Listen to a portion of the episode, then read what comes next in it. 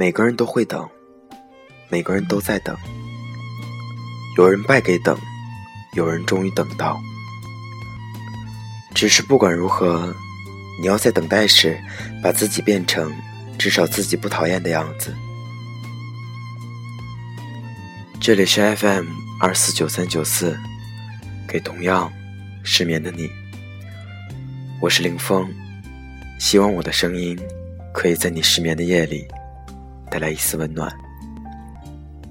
今天的文章是来自卢思浩的。每个人都在等，每个人都会等。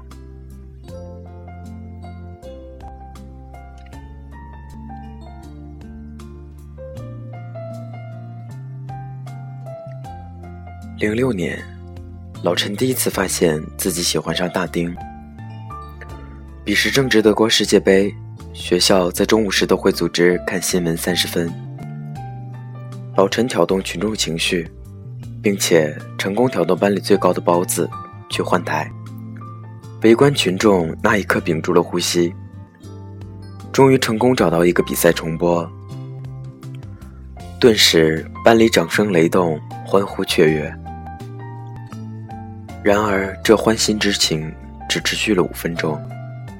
因为班主任神出鬼没地出现在教室门口，正当老陈准备站起来投案自首时，坐在他对面的大丁站了起来，抢先一步顶了罪。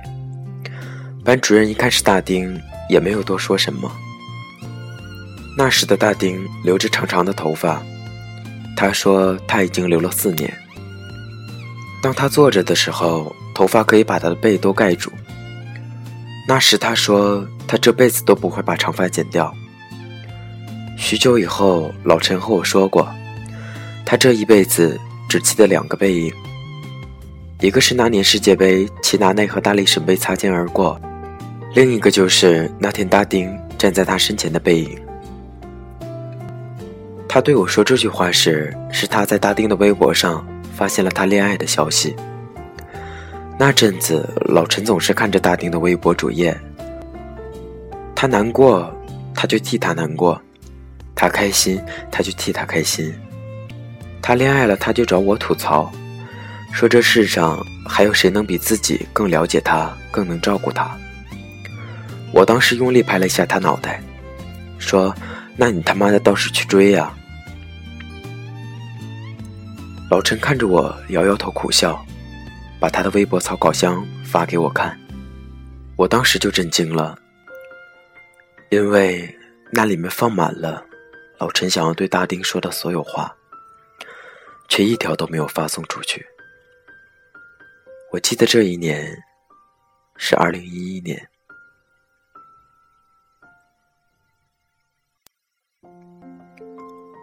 老陈说，他那年高中毕业的时候准备去表白，愣是在他家楼下等了七个小时。后来他才知道。大丁住的小区有两个门，偏偏大丁从另一个门回了家。我说你傻呀，手机是干嘛用的？他说当时他连手机这茬都忘了，就在不停的排练要对大丁说的话，就期待着大丁从拐角出现。那天他拍着自己脑袋说：“真他娘的邪门了！你说为什么偏偏那天他要从那个门回家？”我当然不知道怎么回答他，但我知道老陈和大丁总是在错过。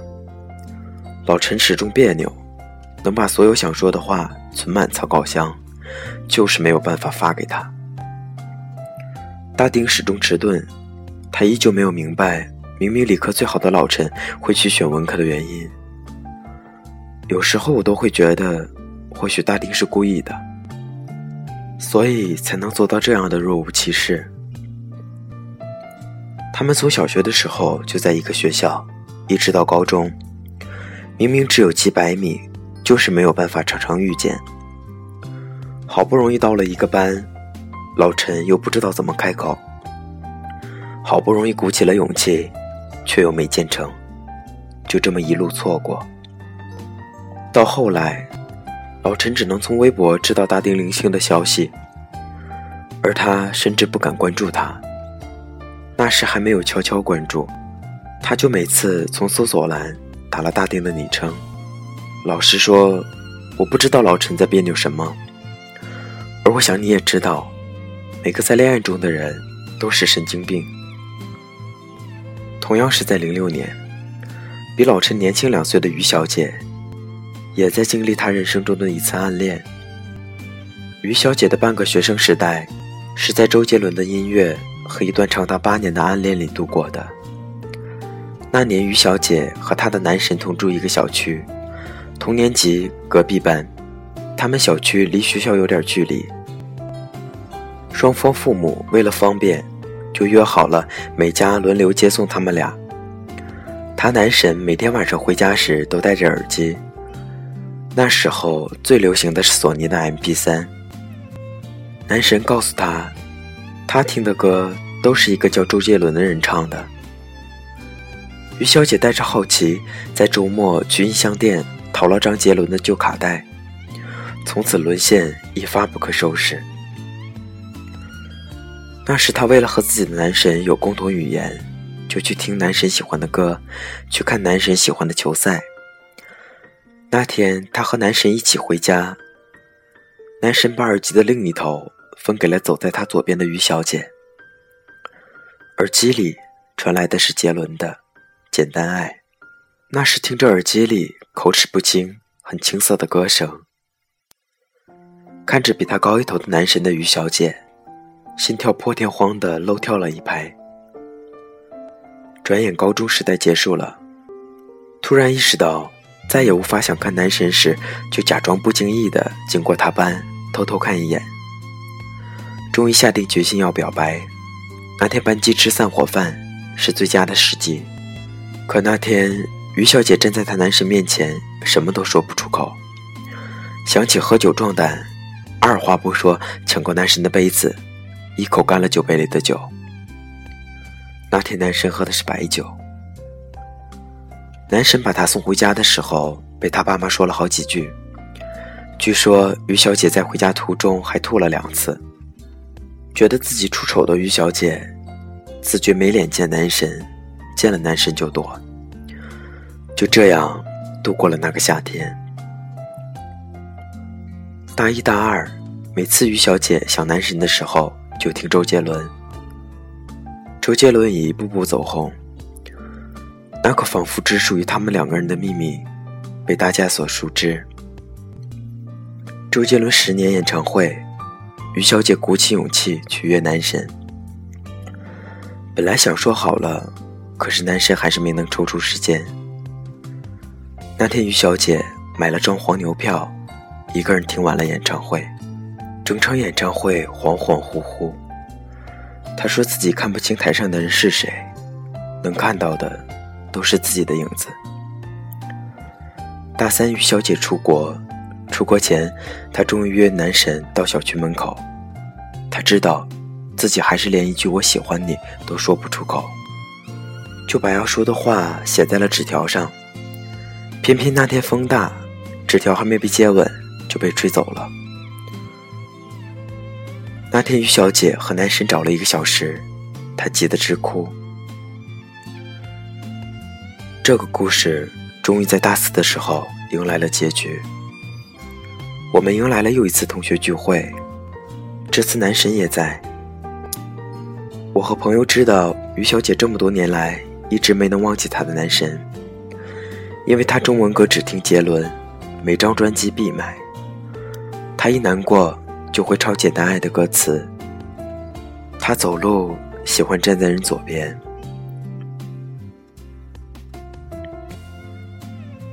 那天，她男神一上来就喝了两杯。快散伙的时候，他叫住于小姐，对于小姐说了一句他等了好多年的话：“其实那时候我也喜欢你啊。”如果故事按照这样的节奏发展下去。大概是一段女神等到男神的故事。只是于小姐懵了一会儿，对男神说：“是啊，那时候我可喜欢你了。”后来我们四个人又去唱歌，他点了《傻笑》这首男女合唱的歌。男神已经很久不听杰伦，男生部分不会唱，他就一个人把这首歌唱完了。到头来，他也没有和他的男神在一起。那天我送于小姐回家的时候，问她：“这么多年的暗恋，这么多年的等待，你觉得值得吗？”她毫不犹豫地说：“值。”和那天老陈回答我的一样。我曾经不明白，为什么生命中总要出现那些闪闪发光、难以靠近的存在。明明让人靠近不了，却又让人无法拒绝。明明知道他或许没有那么好，却又忍不住把自己摆低。你为了那个人做了很多以前不会做的事，听他喜欢的歌，看他喜欢的书，到头来那个人可能已经不喜欢杰伦了，不爱看九把刀了，你却无可救药的喜欢上了杰伦。直到某天。我自己去看演唱会的时候，我才明白，有些事情就是值得。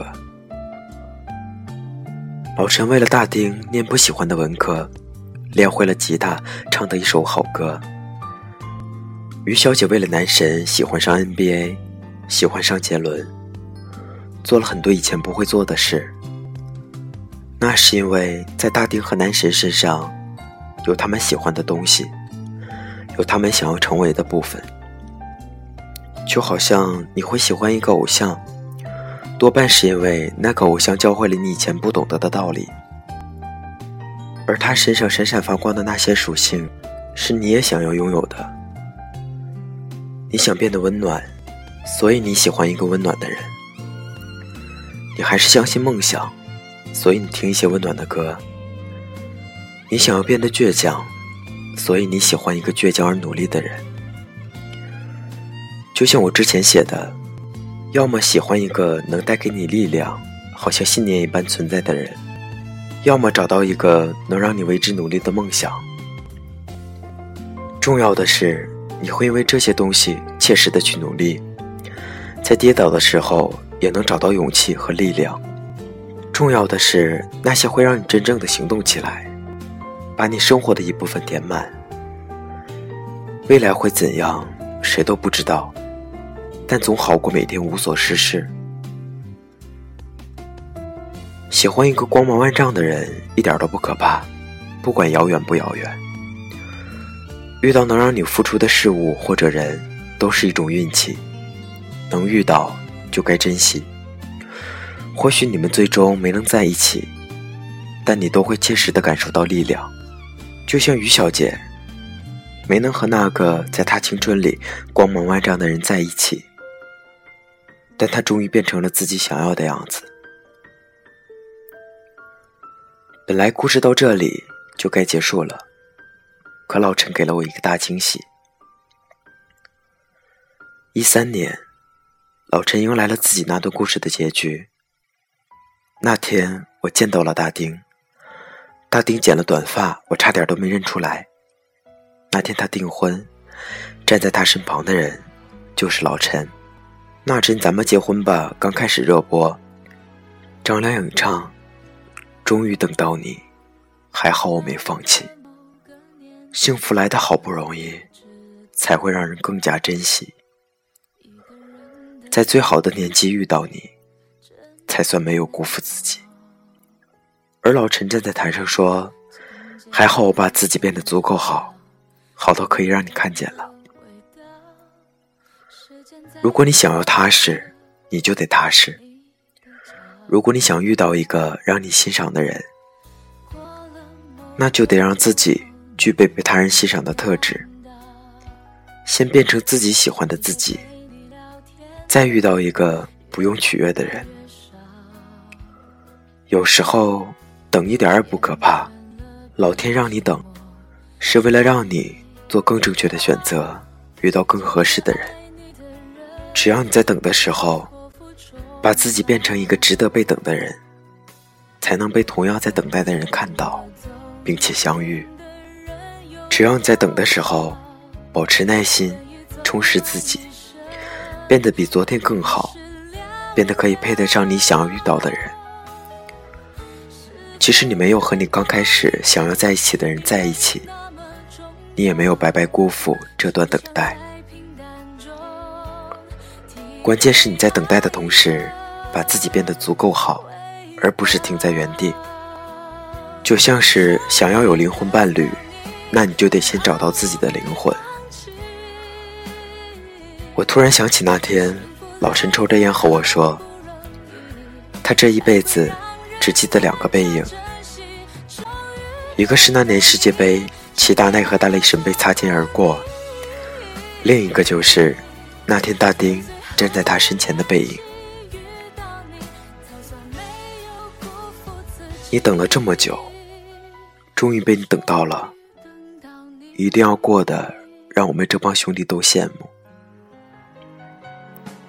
你也是。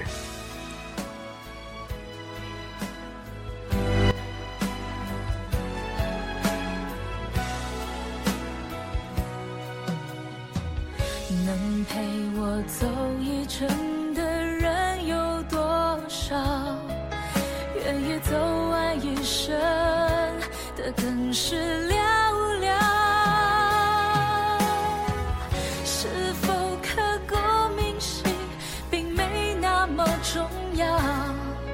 只想在平淡中。